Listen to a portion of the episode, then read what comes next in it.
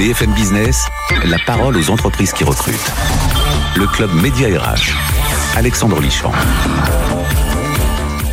Oui, c'est exactement ça. Ce sont les entreprises qui recrutent et on est ravis de le faire, de vous les présenter, de leur donner la parole pour vous, vous permettre de recruter votre futur employeur, pourquoi pas? Des postes à pourvoir, on en a pour vous. Euh, calez-vous bien dans votre fauteuil, soyez bien à l'écoute, vous allez de toute façon pouvoir nous retrouver sur mediarh.com. Alors, on va commencer dans quelques minutes avec euh, Antemeta. C'est l'entreprise du jour. Stéphane Blanc, fondateur et président du groupe. Antemeta va venir nous présenter les postes à pourvoir. Sachez que c'est un leader de la protection de la donnée en France, un sujet d'actualité. On parlera d'ailleurs de ce sujet parce que la cybersécurité, c'est toujours en permanence d'actualité. Ils ont 55 postes à pourvoir.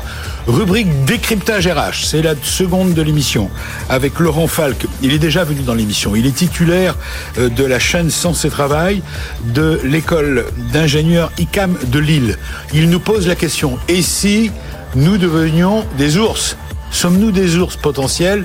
Vous allez comprendre pourquoi. vous l'avez peut-être déjà compris. Euh, dans les temps difficiles, les ours se mettent à l'abri. Euh, pourquoi est-ce qu'on ne copierait pas sur les ours? Ils ont l'art de l'adaptation. C'est peut-être un modèle. Et enfin, on terminera par la start-up qui cartonne et qui recrute. Léopold Denis, cofondateur de Moodwork, est là avec nous. Il a des postes à pourvoir lui aussi. Il accompagne plus de 100 000 salariés. Euh, il a mené une enquête, c'est intéressant. On fera une petite parenthèse sur la qualité de vie au travail en 2020. Est-ce que la crise a eu une inflexion sur euh, le comportement, la qualité de vie au travail? Vous allez le savoir dans l'émission, mais on commence par l'entreprise qui recrute du jour. C'est parti.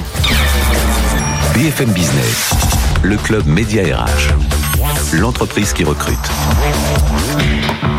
Bonjour Stéphane, comment allez-vous? Je suis ravi de vous rencontrer Stéphane Blanc, vous êtes fondateur et président de Antemeta. On a l'impression. Alors, Antemeta, c'est le nom d'une entreprise de votre groupe qui est née en 2015. Hein. Vous êtes 1995. 1995. on a 26 ans là. Oui, je vous ai rajeuni. Plus d'un quart de siècle déjà. Ah ben ça y est, ça compte. Hein. ça compte. Alors, Antemeta, on a l'impression que ça vient des euh, euh, des îles Fuji, non Antemeta, non. Ça non, pas du tout. Ça veut dire quoi Antemeta? Non, non, c'est alors c'est un mot qu'on a construit. C'est ah, intéressant. C'est toujours intéressant de connaître la signification de, de noms de société. Euh, c'est du grec et du latin. Ante avant, méta après. Voilà. Ah, d'accord. On est dans la donnée, hein. Euh, donc euh, c'était c'était intéressant de, de, de, mixer ces deux mots. Et puis on a un A. Vous savez, c'était important. Ah oui, quand on tape A, vous arrivez en tête. Et voilà. il y a 26 ans, il fallait aussi penser à cette démarche. Alors pourquoi avant et après? Parce que la donnée, elle, elle vit. Voilà. Ah, et, c'est ce sens qu'on cherche à donner à, la, à, justement à cette matière, à l'or qui est aujourd'hui la donnée et, euh, et qui, qui, vit euh, et qui perdure et qui doit être stocké. Donc. Alors c'est le nouvel or oui. si on peut dire, Monseigneur. Tout à fait. Euh, qui la donnée. On va parler, avant de parler des postes, j'ai dit 55 à pourvoir, et, de, et de mettre en avant les, les atouts de votre groupe pour attirer les candidats. Parlons un petit peu de ce métier de la cybersécurité qui est plus que jamais en, sollicité. Tout à fait. Alors nous on fait le distinguo. Ou cyberméta, alors allez-y. En méta, on est on fait le distinguo entre Avant, après, sécurité et secours. Voilà. Expliquez. Euh, bah, la sécurité, en gros, c'est tous les investissements que vous allez faire pour sécuriser votre système d'information, euh, avec tous les outillages aujourd'hui qui existent. Et le secours, c'est la capacité à revenir à un état stable, d'accord? C'est-à-dire revenir au moment ce qu'on appelle restaurer, euh, euh, revenir euh, au moment où vous avez été crypté, par exemple. D'accord? Donc, c'est la convergence. En Antemeta, notre offre, on va dire la particularité de notre offre, c'est de converger à la fois le secours et la sécurité. Parce qu'on se rend bien compte qu'aujourd'hui, c'est la seule façon que vous avez pour une entreprise de revenir dans un état stable. Est-ce qu'on peut prendre un exemple concret? Vous êtes un PDG, vous arrivez lundi. C'est gentil, vous me, vous me balancez PDG. Pourquoi pas? Vous arrivez lundi dans votre entreprise, vous commencez à ouvrir votre, vos, vos différentes applications, euh, et puis vous voyez une belle bannière et rien ne démarre, d'accord? Une belle bannière rouge qui vous explique. Ça fonctionne pas. Une ça fonctionne pas. Donc vous appelez votre tout de suite votre DSI et vous dites euh, bon lui est au courant depuis depuis 6 heures du matin. Je pense qu'il est, il est j'espère pour lui qu'il est au jus. Voilà. Et il vous explique que vous avez été crypté. Donc vous vous dites bah, attends avec tous les tous les tous les moyens que j'ai mis en œuvre, tout le budget que j'ai mis en œuvre sur la cybersécurité, tout le fric qu'on a envoyé pour voilà, euh, il n'y a pas de solution. Bah non, tu payes. Soit tu payes, soit on arrive à Donc s'il est chez Antemeta, eh bien, euh, eh bien, il nous appelle, d'accord, et on aura la capacité de restaurer son système d'information. Le fameux avant. Exactement. Revenir à l'état stable d'avant où il a été crypté. Il aura perdu peut-être un jour, peut-être deux jours, peut-être une semaine, mais il aura redémarré. Et c'est ça le plus important pour une entreprise aujourd'hui, pour le patron, c'est de se dire être en capacité de pouvoir redémarrer ou de payer. Voilà, et c'est en cela que vous êtes devenu leader, leader de la, euh, de la protection de la donnée. En tout cas, on souhaite l'être dans les trois ans à venir. C'est vrai qu'on a quand même une histoire. En 26 ans, la donnée, c'est quand même un sujet qu'on a appréhendé pour, pour chez nos clients depuis longtemps. Alors Stéphane Blanc, vous êtes un vrai expert, hein, on peut le dire. Vous êtes ingénieur vous-même de formation au départ? Pas du tout. J'ai mon baccalauréat et j'ai eu la chance, comme j'espère pouvoir la donner à des collaborateurs, un jour, de, en sortant de mon bac, de, de pouvoir faire un stage dans une entreprise d'informatique, on n'a pas appelé ça numérique à ce moment-là, euh, dans une entreprise d'informatique qui m'a, euh, j'ai rencontré des gens, vous savez l'histoire, c'est une histoire d'hommes qui m'ont euh, formé, euh, qui m'ont donné de la compétence, qui m'ont ouvert les portes et j'ai jamais lâché ce, jamais lâché ce métier. Et, euh, et, donc, de fil en aiguille, euh, j'ai monté des entreprises pour euh, des grands groupes. Et puis, un jour, j'ai décidé de monter mon entreprise avec... de devenir entrepreneur. Exactement, moi-même, avec, avec deux, deux partenaires. Un, un, qui était un partenaire de mon enfance et puis un que j'avais rencontré dans mon, dans, dans, mon métier. Et donc, voilà, voilà comment on démarre à 26 ans dans un garage.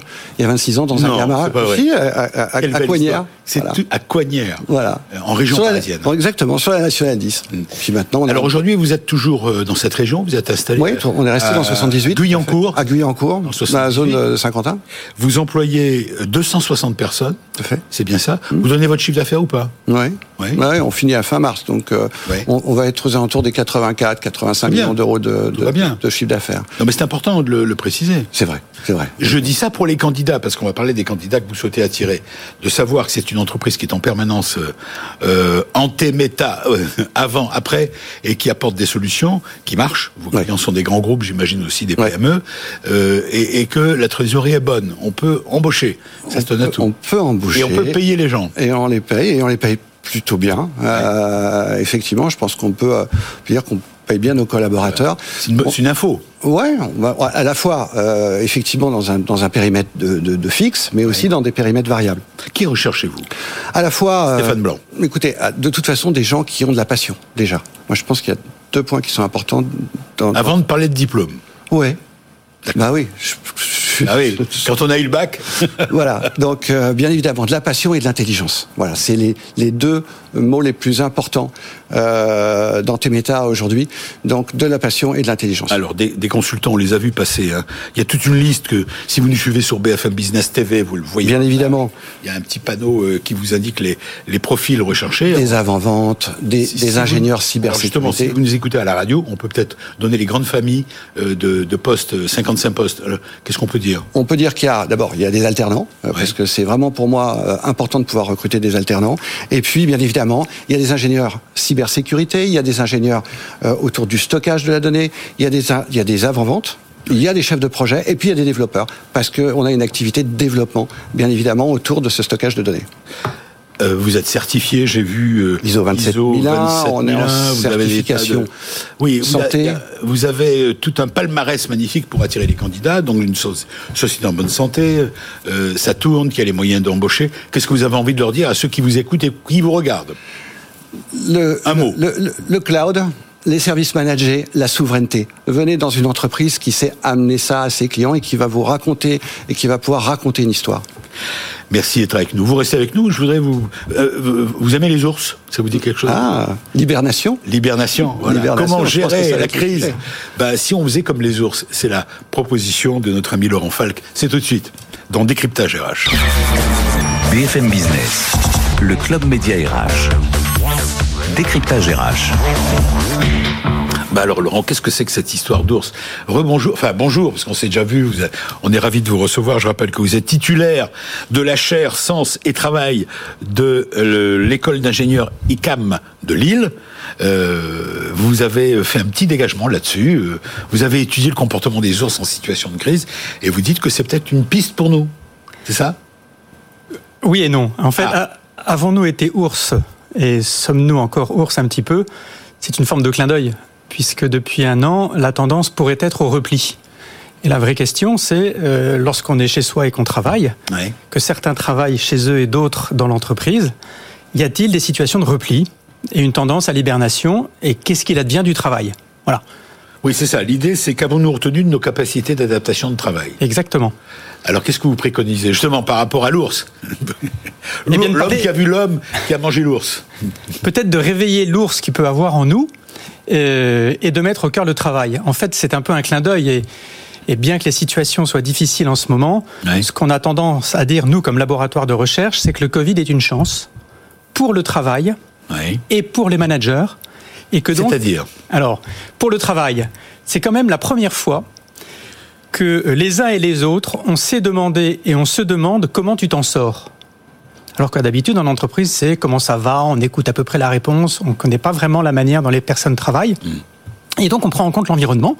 On a vu euh, des enfants défiler, on a vu l'importance de pouvoir discuter euh, d'autre chose que du travail. Et dans le comment tu t'en sors, c'est quand même la première fois qu'il n'y a pas de travail prescrit et que les managers ont dit alors tu te débrouilles comment? Et donc, sans doute, ils ont accédé à des savoir-faire et des astuces que les uns et les autres ont mis en œuvre. Alors vous posez la question dans, le petit la présentation que vous avez faite, c'est euh, euh, hiberner et travailler, est-ce bon pour la santé? J'ai vu ça comme question. Quelle est la réponse alors? Hiberner et travailler, est-ce bon? Je pense que ça conduit chacun à adapter son travail et son rythme physiologique, familial et personnel. Euh, la difficulté, c'est qu'il faut que ce soit en accord avec l'entreprise, avec la hiérarchie, les managers entre autres. Quoi. Donc chacun peut, peut créer ses espaces de, de confort. Oui. Certains pourraient même en faire beaucoup et peut-être trop. Euh, mais du coup, ça vient questionner le sens du travail. Qu'est-ce que vous appelez travail artificiel? Alors le travail artificiel serait celui... Euh... Parce que c'est la première fois que j'entends ce, ces deux mots associés. Hein, J'ai vu ça dans votre dossier. Travail artificiel, le travail on connaît. Artificiel, c'est pas un adjectif euh, euh, très valorisant Mais le travail artificiel, il y a un premier niveau quand même, c'est un peu l'intelligence sociale des réseaux sociaux. Quoi. Quand vous arrivez dans un emploi et vous, avez, vous êtes connecté à vos réseaux sociaux, oui. c'est quelque chose de très virtuel. Mmh. On ne se connaît pas, c'est quelque chose d'artificiel. Ensuite, vous avez euh, l'usage de l'ordinateur qui fait à votre place un certain travail. Et puis après, vous allez avoir l'intelligence artificielle en elle-même qui va produire des raisonnements pour vous et peut vous conduire assez loin jusqu'à répondre à vos mails à votre place, par exemple. Voilà, donc il y a quelque chose de déconnecté dans le travail qui existait auparavant et avec le confinement, on est aussi dans une expérience de déconnexion. Hein, est-ce qu'on est ensemble? Est-ce qu'on est... Euh... Ah oui, c'est intéressant, bien sûr. Mais quand on voit ces fameux écrans, est-ce qu'on laisse la photo et l'image de chacun qui est ouverte ou est-ce qu'on la cache? Qu'est-ce que ça veut dire de la présence qu'on a l'un à l'autre? Il y a quelque chose de plus ou moins artificiel. Alors vous, vous qui étudiez, euh, je rappelle que vous êtes chercheur et titulaire de la chaire Sens et Travail, projectons-nous positivement. On est aujourd'hui euh, pratiquement, on est à mi-mars. Allez, imaginons si on écoute euh, nos gouvernants que ils avaient parlé de six semaines, hein, que vers le 25 avril, euh, un peu comme l'an dernier, au mois de mai, déconfinement. Qu'est-ce qui va se passer D'abord, tout le monde va se ruer dehors. Est-ce que pour autant, on va revenir, selon vous, du jour au lendemain, soyons positifs, parce que ça va arriver automatiquement. On le souhaite et on croise les doigts, le plus vite possible. Qu'est-ce qui va se passer, selon vous, du jour au lendemain, au niveau des entreprises, tous ceux qui étaient en télétravail, est-ce qu'ils vont, ils vont se précipiter pour revenir à leur bureau? Alors je pense qu'il y aura une envie de se revoir et d'être ensemble. il va se ça c'est positif. Ça c'est très positif. Va aussi se produire quelque chose que de mon point de vue est positif, c'est qu'il va falloir composer et notamment les managers composer avec les équipes, oui. puisque certains d'entre eux vont dire moi je me sens plus efficace au travail. Et j'aimerais donc peut-être qu'on puisse étalonner mes 35 heures avec des créneaux qui me conviennent. Donc une partie en télétravail, une autre partie en, en présentiel. Voilà. Euh, et sans succomber à la tentation de la technologie, parce qu'on pourrait très bien se, se, dire on est en travail hybride, donc il y en a une partie qui sont présents avec des écrans qui font des zooms sur vous-même mmh. et d'autres qui restent ailleurs.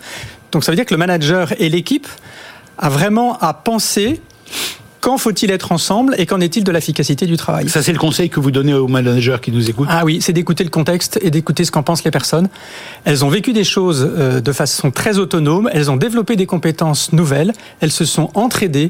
Le risque, ce serait de retomber dans les postes classiques, dans l'organisation classique. Bien sûr, il faut reprendre comme ça, mais il faut arriver à créer une dynamique où on va échanger les uns et les autres. Alors, qui est la clé? Comment faire Comment ah, s'y prendre? La clé, elle est collective, je pense. Et que Donc vous dites première chose aux managers, écoutez vos collaborateurs. Essayez d'en tirer, de tirer de l'expérience qu'ils ont vécue et de votre expérience quelque ouais. chose de positif, c'est ça? Et du point de vue du travail, quelque chose de plus précis, que les managers puissent reconnaître auprès des membres de l'équipe les compétences nouvelles qui ont été mises en œuvre. C'est ça qui est quand même. Euh, par exemple, qu'est-ce que vous appelez compliqué Par exemple, on s'est débrouillé pour pouvoir accéder à des fichiers qui avant n'étaient pas du tout disponibles, mmh. pour vendre des produits alors qu'avant on allait en, clientèle, on n'était plus en clientèle. Bah oui. euh, J'en connais qui ont imaginé de faire des petits déjeuners virtuels et qui ont dit à leurs clients ben, on vous offre le petit déjeuner, il arrive chez vous. Non, on le prend pendant ce temps-là et on se fait un petit déjeuner virtuel en visio. Ah, c'est génial, oui. Euh, vous l'avez vécu Attendez, je, je vous faire oui, pardon de vous couper. On, l'a avec notre ami Stéphane Blanc. On l'a fait avec des apéritifs, ouais, et des petits déjeuners. Oui. On est... Virtuel. Oui, virtuel. On, livrait à nos clients euh, euh, de quoi faire avoir une collation, un plateau repas, un plateau, repas, et en même temps on mangeait, on mangeait avec. Chacun de son côté. Ouais. Voilà. Ouais, mais c'était, c'était, Et c'est positif, ça a donné des bons résultats. Ah, il y avait, il y avait en tout cas, on, était plein à chaque fois. On faisait le plein de des prospects ou des clients qu'on avait en face. ah oui, de garder le contact. Parce qu'en France, on est quand même au pays justement de la gastronomie. Et, le rendez-vous euh, avec ses clients ou ses prospects autour d'un verre, d'un restaurant, d'une table ou d'un petit-déj, ça a toujours été un des grands marqueurs. Bien sûr. Donc, je confirme tout à fait les, propos de monsieur. Il va falloir que, enfin nous, on patron, il va falloir qu'on s'adapte dans, cette démarche. Moi, j'ai déjà réfléchi parce que pensez bien que je, il faut, il faut anticiper euh, cette situation euh, euh, entre la capacité qu'ont les gens à vouloir rentrer, ceux qui veulent effectivement continuer à faire du télétravail. Il va falloir quand même essayer de mettre des règles aussi, quand même, pour, euh, pour essayer de cadrer un peu les choses. Donc nous, on y réfléchit. C'est vraiment quelque chose sur lequel, euh, avec, euh, avec la RH, avec le COMEX, on s'organise, on discute avec les collaborateurs. C'est essentiel. Bah, si, faut anticiper. Ah, si, si, vous anticipez pas cette situation, vu la frustration qu'ont eu certaines personnes, euh, ouais, ça me semble être euh, irresponsable en tout cas. Autre point, je vous laisse euh, avancer parce que je précise que c'est pas une ce dont on parle, c'est un, comment dire une conférence que vous avez donnée, c'était en février dernier, je crois, hein, avec trois autres collègues, hein, trois, autres collègues de la, chercheurs, de la chaire, oui, chercheurs. de la chaire sur ce thème et ça a eu un énorme succès d'après ce que j'ai compris. Ah oui, il y a eu 350 personnes, on a fait travailler ensemble 150 élèves ingénieurs du groupe ICAM avec des professionnels euh, Qu'est-ce que vous en tirez? Oui, allez-y, oui. Quelque chose qui me semble vraiment important parce que euh, dans cette enquête. Valérie Laurent Falk. On a essayé de savoir quel sens les personnes donnaient au travail. Et on a fait une enquête auprès de 1600 cadres, dirigeants et managers. Et on a réalisé que pour deux tiers des personnes, le contenu du travail n'avait pas changé. C'est ce qu'on appelle le sens du travail. Mais pour 48% des personnes, c'est-à-dire près de la moitié, oui les relations que j'ai grâce à mon travail ont changé. C'est ce qu'on appelle le sens au travail. Et parmi ces 48 personnes, il y en a 25% pour lesquelles il s'était amélioré. Tiens, c'est étonnant ça. Et 23% pour lesquels, euh, euh, au contraire, c'était dégradé. Ce qui est intéressant, c'est cette question de la relation au travail qui s'est renouée. Par exemple, l'importance de parler le lundi de ce qui s'est passé le week-end. Mm-hmm. Quand vous êtes en visio, alors comment ça va? Qu'est-ce qui s'est passé le week-end? Ben, Il y a des managers qui ont eu accès à des informations de la vie personnelle qu'ils n'avaient pas auparavant parce qu'on démarrait directement par le, par le travail. Voilà. Euh, cette relation intercollègue, parce qu'on s'est entraidé, était aussi importante. Donc pour moi, à distance, toujours à distance, toujours à distance. Et le grand révélateur pour moi, c'est la montée en puissance du sens que l'on a au travail grâce à nos relations qui nous manquent et qu'on essaye d'entretenir. Et ça va être le grand retour du côté des managers. Comment entretenir non pas ce sens du travail que tu as à faire dans ton poste, mais le sens au travail, parce que ce travail te permet d'avoir des relations avec des personnes que tu n'as pas choisies. Oui, c'est pas simplement aller au boulot. Et non. C'est aussi l'entreprise représente aussi quand même un lieu d'échange. Et de confrontation. de lien social. On ne se choisit pas, et c'est un des rares lieux qui existent, qui représente différents milieux, différentes couches de la société. Ah, vous avez raison. Donc c'est un, un superbe lieu qu'il faut savoir entretenir par les relations de travail. Alors vous restez avec nous, c'est passionnant euh, cette, euh, cette quête qui est la vôtre en permanence. Euh, j'espère que je rappelle que si vous nous rejoignez, vous êtes titulaire de la, de la chaire Sens et Travail pour l'école d'ingénieurs l'ICAM de Lille. On a vu des chiffres passer. Il y a 600 collaborateurs, c'est ça Il y a 800 collaborateurs et nous formons parce qu'il y a 5 sites en France et 6 sites en France et 5 à l'international. Donc il y a 800 collaborateurs et 750 élèves ingénieurs qui sortent chaque année. Oui, mais que vous n'avez pas vu cette année qui est en visio. Ah, alors on a des promos qui sont à taille humaine, hein, d'une centaine de personnes. Ça a été un choix du groupe. Et du coup, on arrive à se voir euh, sans doute plus que dans d'autres lieux. Ça a beaucoup changé, au fait, pour les étudiants. Oui, ah oui. on n'a pas arrêté de parler de la difficulté des jeunes, euh, des étudiants à vivre cette situation très compliquée pour eux. Ah, il y a un véritable décrochage. Il faut qu'on soit conscient, c'est que quand ils sont en cours, ils peuvent euh, laisser le son et faire autre chose. Enfin, je veux dire, euh, l'intérêt, comment on accroche un étudiant lorsqu'on est en, en virtuel, il faut accéder à un cours. Il y a toute une pédagogie à repenser et c'est pas simple et ça se fait pas en trois mois, quoi. Ouais. Et l'axe numéro un, c'est quoi?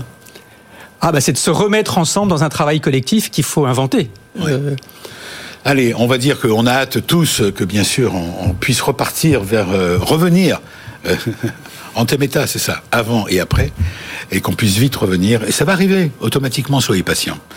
Et il faut y croire. Alors, je vais vous présenter maintenant, merci, vous restez avec nous également, la start-up du jour. La start-up du jour, elle est déjà dans le studio. Léopold Denis, cofondateur de Woodward. Euh, non, j'ai mal dit. Moodwork. Moodwork. C'est parti, la start-up qui recrute. BFM Business. Le Club Média RH, la start-up qui recrute. Bonjour Léopold Denis. Bonjour. Et je suis ravi de vous revoir. Donc, euh, je, on s'est vu il y a, c'est pas hier, mais vous êtes un des lauréats des trophées Média RH. C'était quelle année? Exactement. Alors, je me souviens plus, c'est 2018 ou 2019. 2019 oui. Mhm. Alors depuis, vous étiez une start-up qui démarrait vraiment les trophées Médirage que nous remettons chaque année en novembre et qui encourage les start-up euh, qui innovent en matière RH, euh, justement, et vous en faisiez partie, vous êtes un des trophées. Alors aujourd'hui, vous êtes 30 collaborateurs. Exactement. C'est bien ça. Vous accompagnez plus de 100 000 salariés, vous allez nous expliquer comment. Et euh, en 2020, malgré tout, euh, la qualité de vie au travail, vous avez fait une enquête là-dessus, on va en parler, mhm. et aussi des postes que vous avez à pourvoir. Parlons tout de suite des postes, comme ça on, on est mhm. clair là-dessus. Qui recherchez-vous? Alors nous, comme d'habitude, on cherche des développeurs. Je pense que toutes les startups de Paris sont à la recherche de développeurs. Les oiseaux rares. Exactement, les oiseaux rares. Donc des développeurs front et des développeurs back. Exactement. Et également, on est à la recherche de Customer Success Managers, c'est-à-dire des gens qui vont accompagner nos entreprises clientes pour faire en sorte que le déploiement de Moodwork soit une réussite et également euh, des commerciaux avec un profil assez spécifique, c'est qu'on veut vraiment des experts en termes de qualité de vie au travail et pas des commerciaux purs. Le métier qui est le vôtre, de votre entreprise. Alors nous, en fait, on permet à ces 100 000 salariés d'avoir accès à des outils qui vont leur permettre d'améliorer leur qualité de vie au travail grâce à différents types de, de stratégies, des stratégies d'auto-évaluation pour permettre à chaque collaborateur de mieux comprendre sa qualité de vie au travail, des outils que nous on appelle d'action, c'est-à-dire qu'on va leur mettre à disposition des ressources pour améliorer leur qualité de vie au travail, des conférences en ligne, des podcasts, etc. Et bien sûr, un peu plus traditionnel, un accompagnement psychologique via des psychologues du travail, des psychologues cliniciens, directement sur notre application web et mobile. Qu'est-ce que vous offrez à ces candidats que vous recherchez ces profils que vous recherchez? Alors nous, on parlait de télétravail, etc. Nous, on a décidé cette année de passer en télétravail libre. Après le premier confinement, on s'est dit on va passer en télétravail complet. On a eu des retours euh, similaires à pas mal d'entreprises, les salariés qui disaient ah non, moi je veux revenir au bureau. Et donc on a décidé euh, début d'année 2021 à, dire, à dire à tout le monde vous venez quand vous voulez, on garde des bureaux, vous venez quand vous en avez l'envie. Et c'est justement chaque équipe qui s'organise pour travailler en collaboration et faire en sorte que ça fonctionne. Parfois on a besoin d'être seul, parfois on a envie d'être avec les autres. Alors qu'est-ce que ça donne d'ailleurs depuis le début de l'année? Qu'est-ce qui bah, nous, ça. Alors, au niveau de, du, télétravail, du télétravail libre, nous, on a des salariés qui ne reviennent pas du tout. Peut-être qu'ils étaient contents d'être un peu tranquilles. On en a d'autres qui ont à peu près le même. Qui ne reviennent pas du tout, qui sont dans la société toujours. Bien sûr qu'ils sont dans la société, oui, oui, qui sont pas euh, partis de la nature. Donc on a un peu euh, tout le monde qui a décidé de s'adapter en fonction de ses envies personnelles ça marche très bien. Aujourd'hui, on est très content du fonctionnement et euh, d'avoir donné la liberté à chacun. Exactement. En fait, je crois qu'on est des organisations, on est chef d'entreprise, on a toujours du mal à donner du lest et à foncer vers l'inconnu. C'est quand même le risque qui est un risque qui est très important. Et on a décidé de, de laisser aller et ça fonctionne exactement comme on le souhaite. Votre société euh, va bien, Moodwork. Je vous demande pas de chiffre d'affaires, vous n'allez pas me le donner évidemment. Oh, bah, on peut, hein, si on veut. Ah, on, bah, on, a une croissance assez exponentielle vu que l'année dernière, on a clôturé à pas loin d'un million. L'année d'avant, on était entre 200 et 300 000 et là, on espère euh, doubler. atteindre au moins doubler. Au moins doubler, voire tripler. On vous le souhaite. On vous pousse et on est avec vous. euh, et juste encore une question avant qu'on termine l'émission, il nous reste deux minutes. Euh, vous avez mené une enquête sur votre mm-hmm. sujet à vous, qui est la qualité de vie au travail. Et c'est assez surprenant. J'ai vu votre enquête. En fait, on aurait pu croire que le thème, le principe de, de, ce qu'on appelle la qualité du travail, de vie au travail, soit un peu détérioré Eh bien, pas du tout. Pas du tout. Alors en fait, c'est en 2020. Exactement, c'est intéressant parce que nous, sur notre plateforme, on a des outils d'auto-évaluation, donc des questionnaires qui sont validés scientifiquement, que les salariés passent pour savoir, eux, individuellement, comment ils vont, quels sont leurs facteurs de risque et de protection. Et en fait, on a pris tous les résultats de 2019, tous les résultats de 2020, et les a comparés, et on n'a vu ni dégradation, ni amélioration. Donc, dans l'enquête que vous avez menée auprès... Auprès d'utilisateurs de notre plateforme. Hmm. Alors, il y a une différence entre 2019 et 2020, je crois. Il y a une très faible différence. Alors nous, les chercheurs, diraient qu'il n'y a aucun, aucun signe de dégradation ou d'amélioration, parce que sur un score sur 100, ça représente 0,4, quelque chose comme ça. Mais ce qui est intéressant de voir, en fait, c'est que on est conscient qu'il euh, y a une détérioration de la santé psychologique, etc. Mais d'après ce qu'on a vu, nous, ça serait pas dû au travail, en fait. En fait, la qualité de vie au travail, on va dire le niveau de qualité de vie au travail, euh, a à peu près stagné, mais euh, on a eu en fait des facteurs qui ont évolué, qui sont différents avec le temps. Dans le bon sens ou pas? Ça dépend des facteurs. les gens sont plus autonomes, mais par exemple, ils n'arrivent plus à faire de pause, des choses comme ça.